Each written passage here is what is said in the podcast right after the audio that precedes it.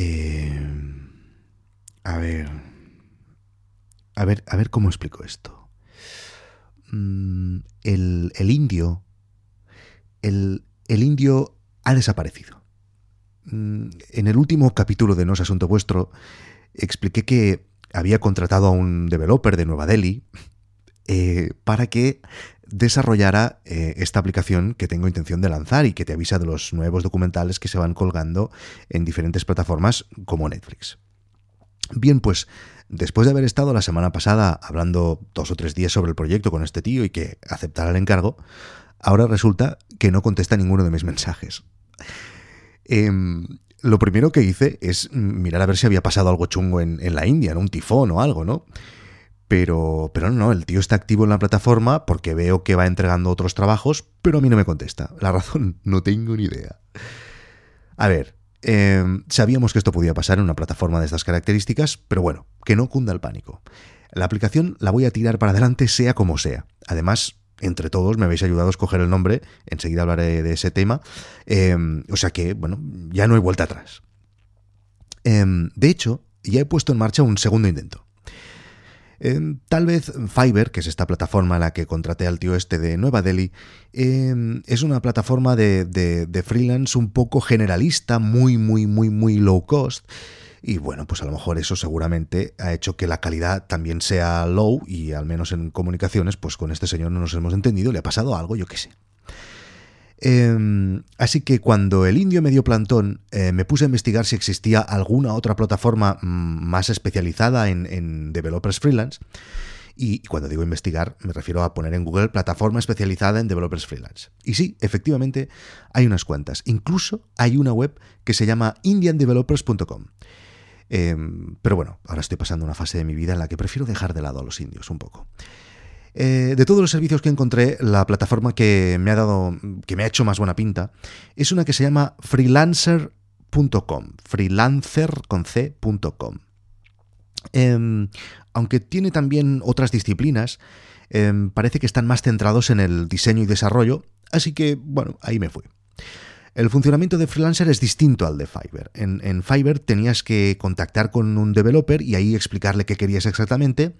Y en esta otra plataforma eres tú el que tiene que publicar el proyecto explicando los detalles de qué va. Entonces recibes ofertas de distintos eh, developers que están dispuestos a aceptar ese trabajo y también te van dando su precio. ¿no? Es como una especie de subasta.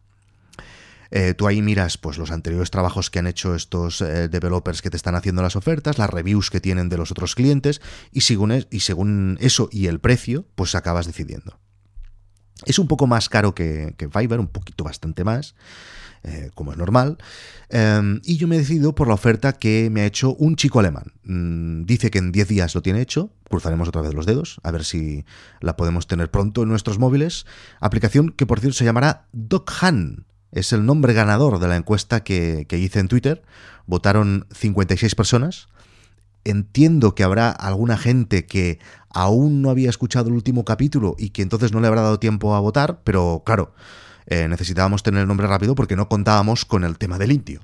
Al final la cosa quedó que un 20% de la gente que votó, eh, votaron 56 personas como digo, un 20% votaron por Pushtalk, un 39% por Knock que sin duda era el mejor nombre, y un 41% y finalmente ganador Doc Han. La aplicación se llamará Han, así pues, mm, si acabamos teniendo aplicación, pero bueno, yo lucharé porque así sea. Y bueno, ahora estamos en manos de los alemanes, ¿no? Que no sé si es mucho más alentador, pero bueno, es lo que una de las peticiones que más he recibido desde que he comenzado este podcast em, es que explique cómo voy a monetizar Guide y que explique también cuál es el plan de negocio. Em, os voy a contar un secreto. No tengo. Se abre la tierra, sale el dios del SAD MBA Business Administration, le lanza un rayo y lo convierte en cenizas. He visto muchos planes de negocio en mi vida, como seguro que todos vosotros, y en un porcentaje muy alto de los casos mm, no son nada más que deseos. Los planes de negocios son deseos de negocios. Los planes de financiación son deseos de financiación. Y los planes estratégicos, deseos estratégicos. En muchos casos, eh, el plan de negocio es necesario porque la persona de la que dependes, tu jefe, tu inversor, cree que es necesario. Pero ya está, esa es la única razón. Tendemos a sustentarlo todo con, documentos. Si no hay documentos que respalden un proyecto, a muchos les explota la cabeza.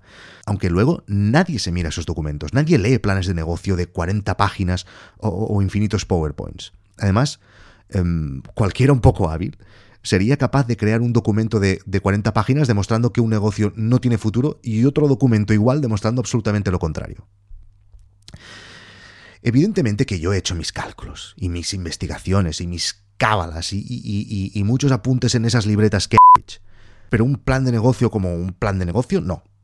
En primer lugar, porque mm, no creo que sirva para nada. Y en segundo, porque mm, en esta empresa, tal y como yo he decidido montarla, pues solo respondo ante mí y, yo ya estoy convencido de la idea. Mm, puede que me equivoque, pero esa es mi apuesta. Y mi estrategia es la siguiente. A la gente le gustan los documentales, la gente paga por ver cosas, fin. Y a partir de aquí, tengo que hacerlo todo muy bien. La estrategia es, muy sencilla. Hacer un producto de calidad, crecer poco a poco, em, hacer la inversión justa que sé que puedo soportar, mm, no, no pedir préstamos, eh, un, e, un, equipo muy pequeño que cumpla la regla de las dos pizzas y el resto vendrá solo. Como dijo Mike Tyson, y no es broma, todo el mundo tiene un plan hasta que le dan un puñetazo en la boca. No me diréis que no es una de las frases más inteligentes que se han dicho en la historia de la humanidad. Y es que Tyson tiene toda la razón. Y, es lo que le está pasando a Guide Dog. Y ya puedes hacer planes que luego sucederá siempre lo que tenga que suceder. Me explico. El negocio principal de Guide Dog, y ahora estamos mm, entrando en lo que sería la monetización, en teoría es vender documentales. A través de las aplicaciones, la gente se suscribe a una tarifa plana mensual o bien compra visualizaciones de documentales en concreto. ¿no? Vamos a ver números. Eh, el primer Excel sonoro de la historia. Atención. Por ejemplo, imaginemos que la cuota de suscripción a GuideDoc son 4,99 euros al mes. Un precio. Mm, imaginemos que mm, se suscriben mil personas. En 12 meses, eso generaría unos ingresos de 59.880 euros.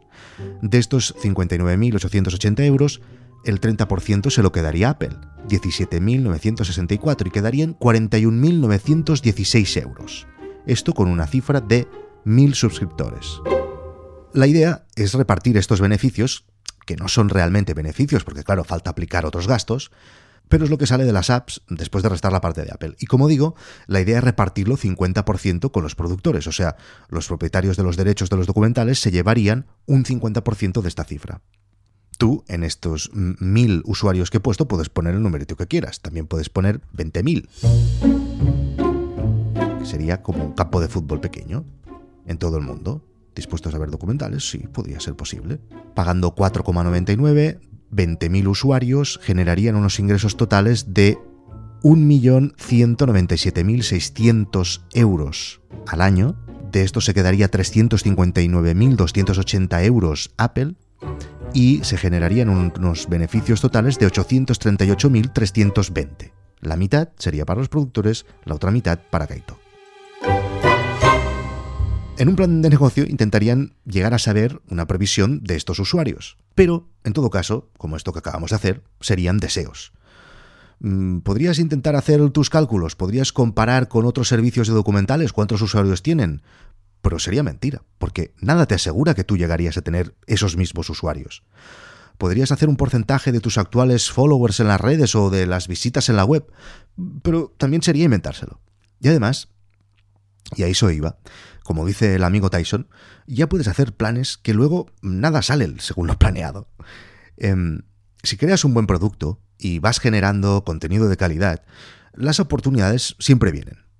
Mm, últimamente, cada semana eh, recibimos en GuideDoc una o dos solicitudes de colaboración, cosas de todo tipo, desde bueno, un, um, un productor que quiere añadir su película, desde eso, a un festival, mm, es el caso de hace dos días, un festival muy prestigioso de Australia, que quiere llegar a algún tipo de acuerdo de media partner con Guide Dog. O otros servicios web que quieren anunciarse en tu página, o aquella llamada que sabéis que hemos recibido. Hello, Victor, how are you? Estamos a punto de cerrar este trato, en el momento en que todo esté ligado, ya os lo explicaré. Em, pero lo que os quería decir con todo esto es que podría ser que nada de lo que tenía previsto llegara a ser el negocio principal de Guide Dog, ¿no? Eh, y bueno, pues podría ser que al final todo pivotara hacia otro lado que nunca hubiera imaginado. Así que creo que es importante tener, de hecho hay mucha gente que así lo llama, una estrategia de crecimiento responsivo. Saber hacia dónde crees que vas, pero luego poder reaccionar rápidamente a cualquier cambio o oportunidad y que sea un beneficio para tu negocio, claro. Em, los que tienen un plan de negocio muy definido y miles de documentos que lo sustenten, eh, muchas veces les aparece una oportunidad que no tienen prevista y se ponen nerviosos, no esperaban ese cambio y se estresan eh, cuando sucede y, no, pueden, no pueden aceptarlo. Yo solo tengo una cosa clara, y es que eh, me encantan los documentales. Disfruto un montón con este proyecto porque mm, me permite descubrir películas maravillosas. Y estoy convencido de que hay un montón de gente a la que le pasa lo mismo. Ese es mi plan de negocio.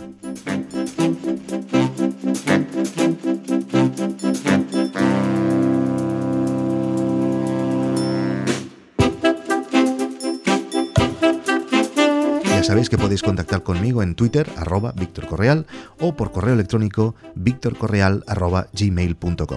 Por cierto, si aún no lo habéis buscado en Google, la regla de las dos pizzas es que cuando estás creando una empresa, una startup, tienes que conseguir alimentar a todos los miembros de tu equipo con solo dos pizzas familiares. Si necesitas más pizzas es que sois demasiados.